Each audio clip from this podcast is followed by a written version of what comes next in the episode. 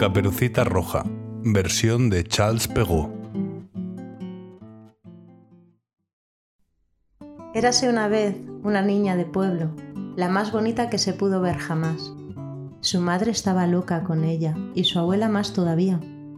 La buena mujer encargó una caperucita roja para ella, que la sentaba tan bien que por todas partes la llamaban caperucita roja.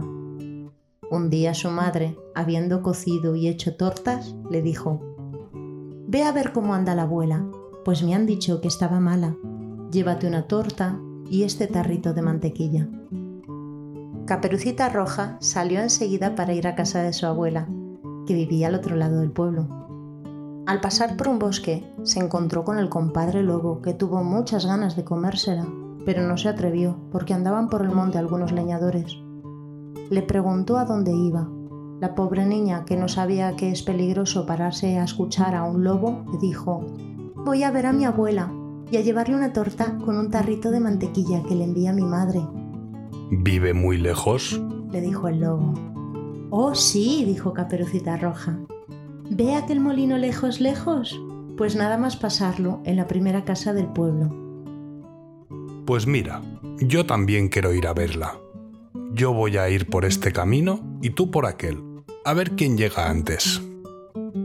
El lobo echó a correr con todas sus fuerzas por el camino más corto y la niña se fue por el camino más largo, entreteniéndose en coger avellanas, correr tras las mariposas y hacer ramilletes con las florecillas que encontraba. No tardó mucho el lobo en llegar a la casa de la abuela y llamó. ¿Quién es? Soy su nieta, Caperucita Roja, dijo el lobo desfigurando la voz. Y le traigo una torta y un tarrito de mantequilla que le envía mi madre. La buena de la abuela, que estaba en la cama porque se encontraba un poco mal, le gritó. Tira de la altabilla y caerá la taravilla. El lobo tiró de la altabilla y se abrió la puerta.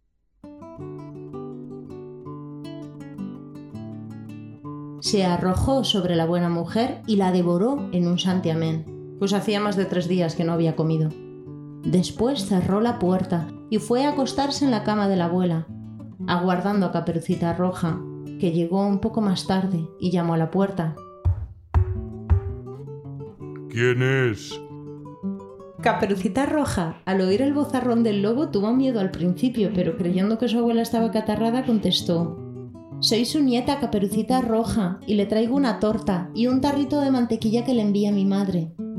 El lobo le gritó, suavizando un poco la voz. Tira de la aldarabilla y caerá la taravilla. Caperucita Roja tiró de la aldarabilla y se abrió la puerta. El lobo, al verla entrar, le dijo mientras se ocultaba en la cama bajo la manta. Deja la torta y el tarrito de mantequilla encima del arca y ven a acostarte conmigo. Caperucita Roja se desnudó y fue a meterse en la cama donde se quedó muy sorprendida al ver cómo era su abuela en camisón y le dijo Abuelita, ¿qué brazos más grandes tienes? Son para abrazarte mejor, hija mía. Abuelita, ¿qué piernas más grandes tiene? Son para correr mejor, niña mía. Abuelita, ¿qué orejas más grandes tiene? Son para oír mejor, niña mía. Abuelita, ¿qué ojos más grandes tiene? Son para ver mejor, niña mía. Abuelita, ¿qué dientes más grandes tiene? Son para comerte. Y diciendo estas palabras, el malvado lobo se arrojó sobre Caperucita Roja y se la comió. Moraleja.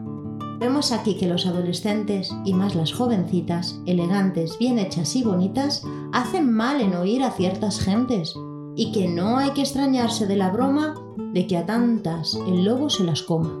Digo el lobo porque estos animales no todos son iguales. Los hay con carácter excelente y humor afable, dulce y complaciente, que sin ruido, sin hiel ni irritación, persiguen a las jóvenes doncellas, llegando detrás de ellas a la casa y hasta la habitación.